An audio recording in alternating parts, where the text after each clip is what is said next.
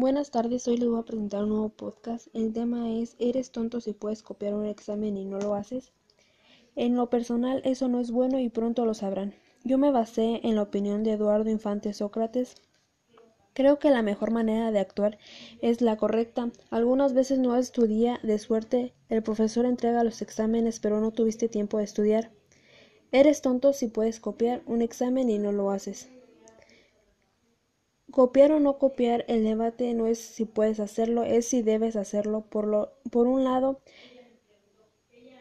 en los filósofos estaba Sócrates, que dedicó su vida a educar a los jóvenes para que fueran justos, que quería que los ciudadanos fueran honrados y que sufrieran antes de cometer una injusticia. Mi opinión eh, sobre este tema, por más que sean las razones, eso no es bueno y espero les haya gustado este nuevo podcast.